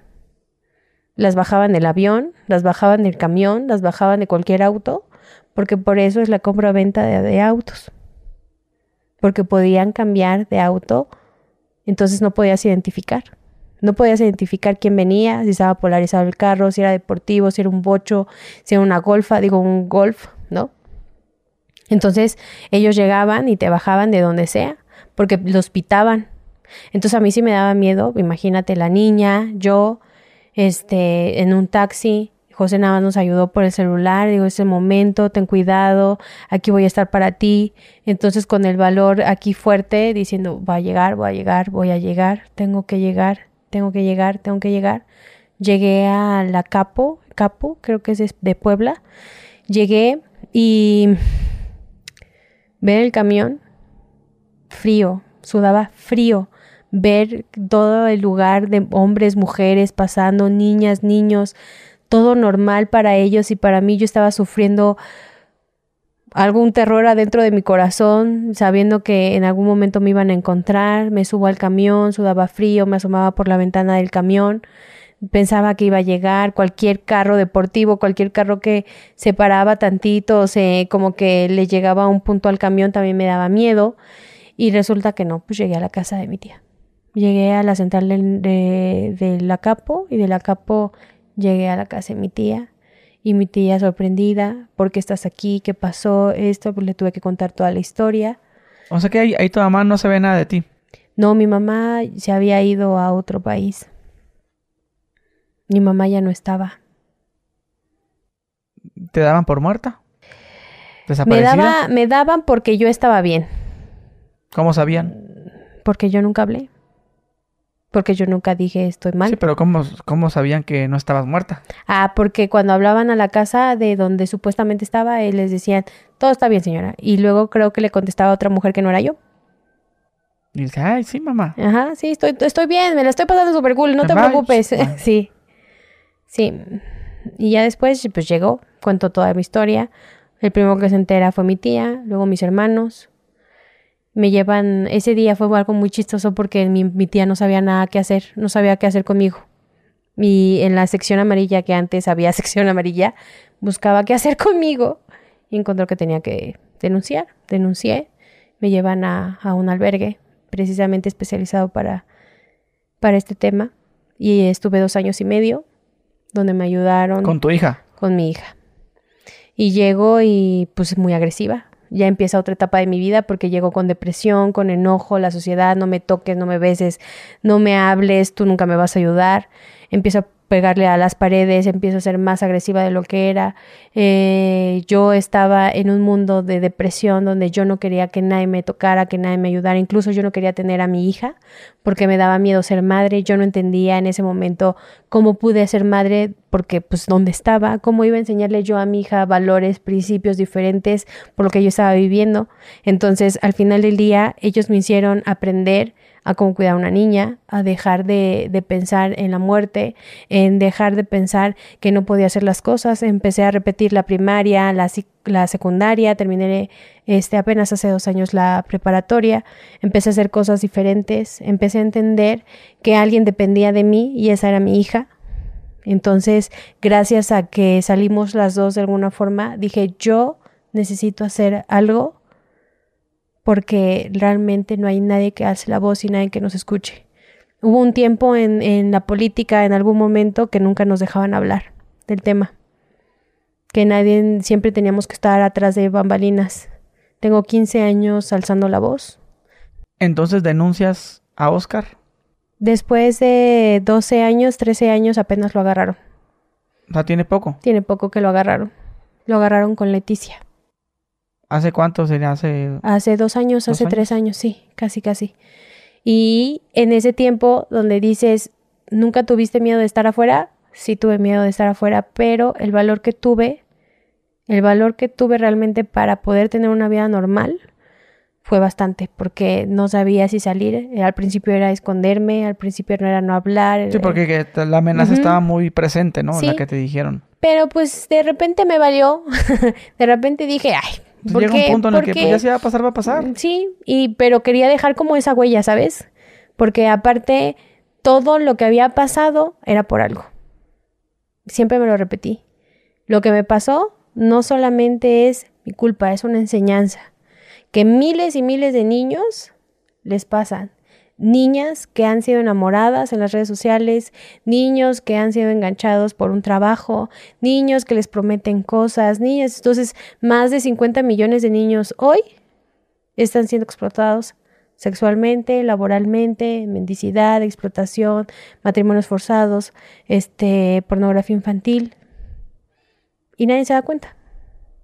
Entonces, ¿qué hacemos? Levantar la voz. No entiendo por qué no procedió tu, tu demanda. Yo tampoco. O sea, eras De cambios de edad. gobierno, A ver, menor de edad, bebé. Tenían Y- todas las pruebas. Tenían Todo, todo. absolutamente todo, todo, todo, todo, todo. Tenías todo, ubicación, todo. todo.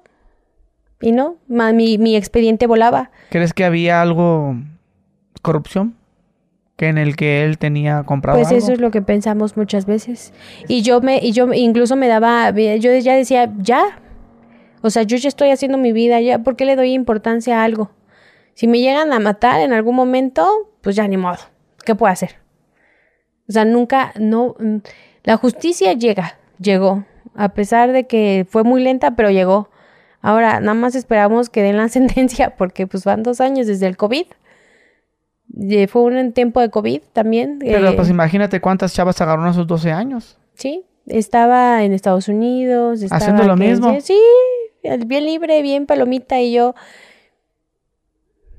Pero pues teníamos... Igual con el mismo, este, las mismas chavas de la misma edad más o menos. Ya no supe, Supongo, digo, pues, para saber más manipular. pero sí, sí teníamos la idea de que estaba haciendo algo porque pues toda la investigación, eh, propiedades, carros, esto, el otro, pues tenía que hacer algo.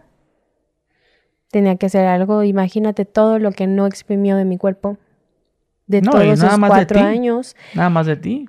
Sí. Imagínate las demás chavas. Yo, la- las chavas que conocí, la- lo detuvieron con Leticia. No supe cuándo Leticia llegó. ¿Fue, fue caso también viral? No, de ellas no se enteraron. No, de hecho casi la, ¿Fue la misma no se- historia? Y de hecho tenía este ficha del Interpol. Porque a mí cuando llegué la denuncia, como me acusaron por, por falsificación de documentos, imagínate que me iban a meter siete años a la cárcel por falsificación de documentos, Por la IFE, INE. por la IFE. Entonces, ahora, ¿quién es la culpa? Sí, que, que de hecho eso es lo que mucha gente a lo mejor va a decir, ay, ¿cómo tuviste una IFE en un día? Como Sí. ah, pues es que es Bueno, falsa, ¿no? Fueron dos. Una me tuve que dar eh, la, la de las fotos y la otra fue por un acta de nacimiento que me tuve que aprender de Leticia. Yo me llamaba Leticia.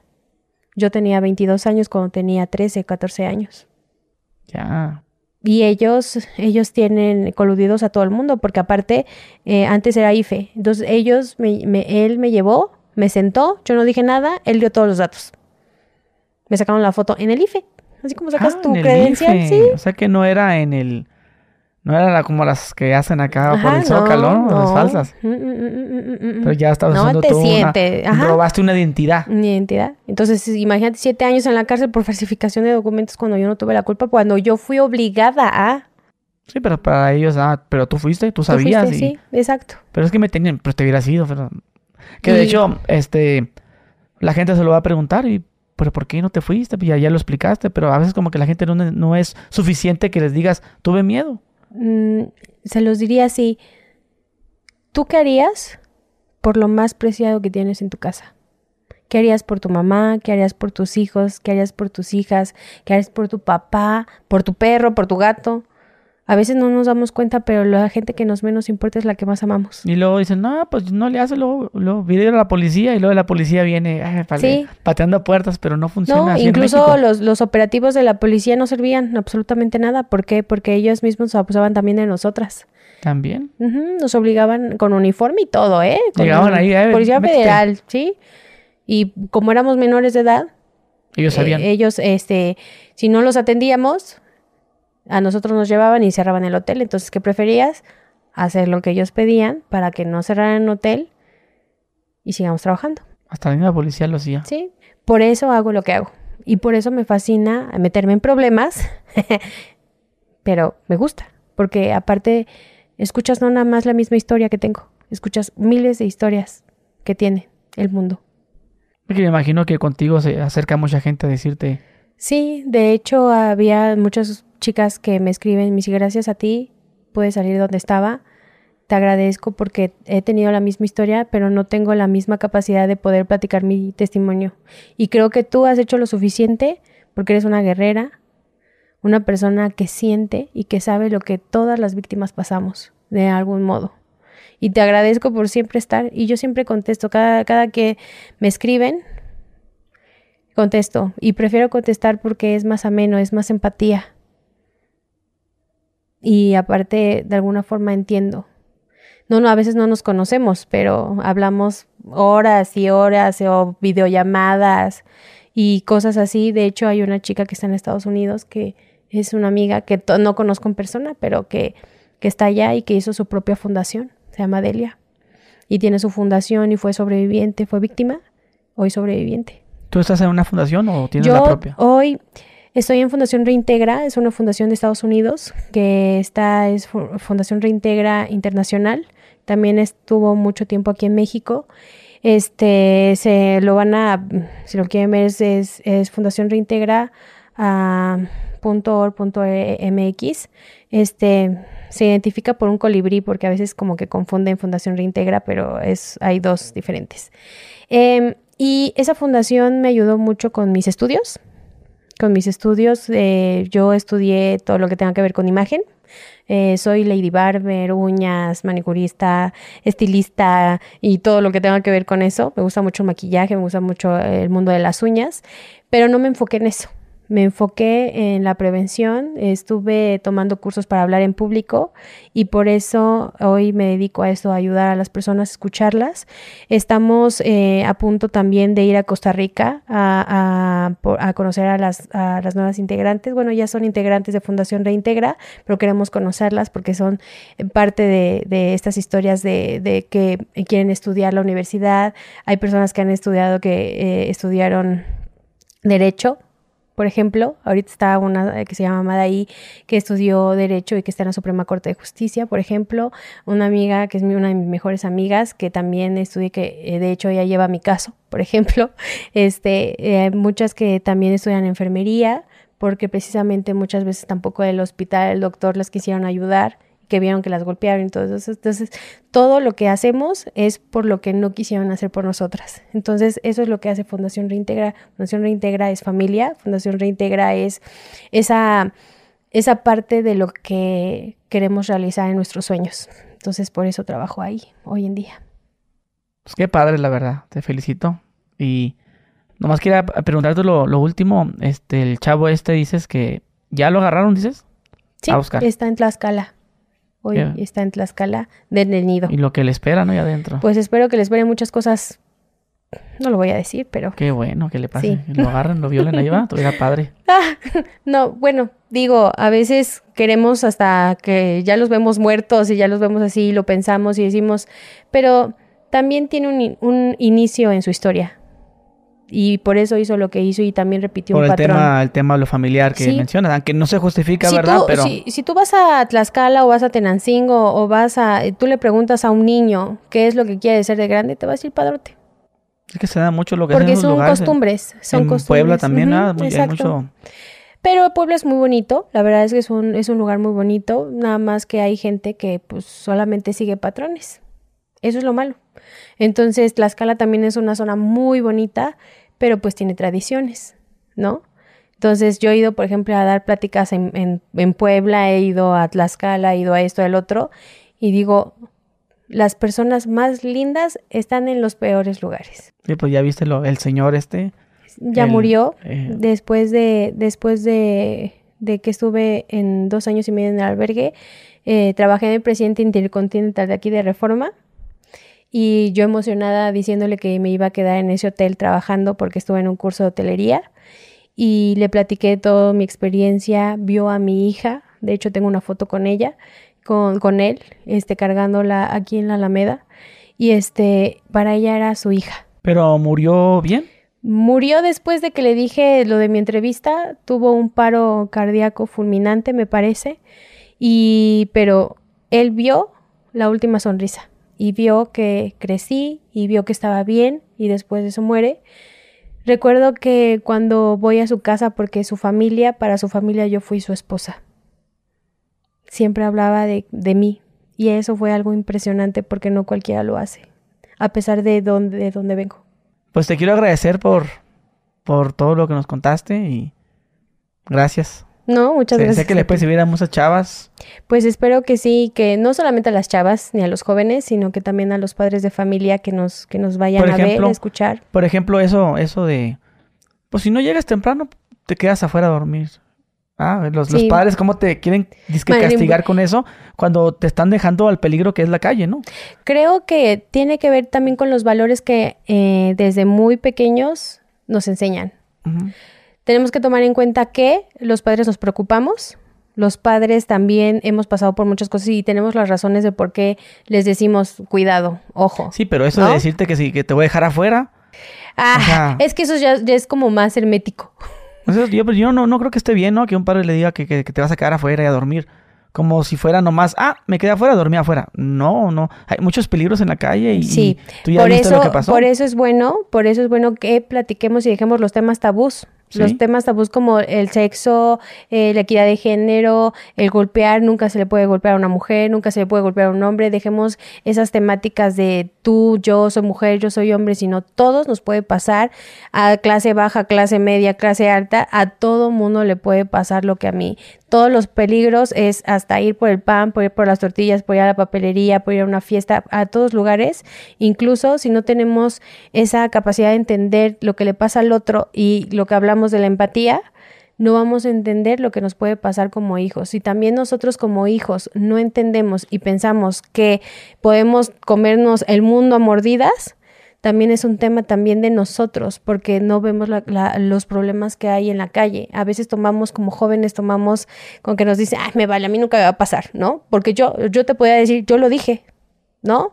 Yo nunca, yo, yo creía que no iba a comer de la basura y comí de la basura. Yo nunca creí que iba a dormir en la calle y dormí en la calle cuando tenía 10, 11, 12, ponle ¿no? Y todas esas cosas que nos han pasado, también los padres también tienen que ser razonables con los hijos. Si quieren un hijo que, que esté todo el día en la calle, ah, bueno, pues es que tú no estás en casa, ¿no? Tú, tú, tú eres un hijo ausente, digo, tú eres un padre ausente, tú eres un padre que no da atención, tú eres un padre que no juega con su hijo, con su hija. O sea, ese tipo de cosas para los hijos también es, es, eh, es, es, es un sentimiento, es algo que nos hace falta como hijos, ¿no? Que un papá no entienda, porque aparte, voy a decir, los papás no tienen que ser amigos, tienen que ser papás. Tienen que ser padres, tienen que enseñarle a los hijos los problemas, tienen que ser empáticos con sus hijos, tienen que ser solidarios con los hijos, no permisivos, porque si hablamos de libertad y libertinaje es totalmente diferente. Tenemos que diferenciar. Ahora, tenemos que aprender de la vida de la gente. Hoy hay muchos temas en la calle, hay muchos temas de, de muchísimas cosas, de muerte, de drogas, de esto, del otro, que tenemos que hacer, tener esa paciencia, ese respeto de aprender lo que realmente pasa allá afuera y dejar de pensar que nunca le va a pasar. Hoy miles y miles de niños y niñas jóvenes aceptan personas en redes sociales. ¿Y qué decimos? Ay, estás todo el día metido en el teléfono. Investiga. ¿Qué es lo que está pasando contigo? Ay, te vas todos los días de fiesta. Investiga quiénes son sus amigos. Involúcrate tú con tu hijo o con tu hija. Pero también hay que también tomar esa parte de los papás. Si no nos educamos nosotros mismos, nunca vamos a poder educar a nuestros propios hijos. Así es. Pues te agradezco y no, no sé si podemos dejar tus redes sociales. Sí, mis redes sociales es carla.jacinto.reintegra, ahí me pueden encontrar. Y si no, Carla Jacinto, y ya salen todas las redes sociales que tengo, que es Facebook, este, Twitter e Instagram.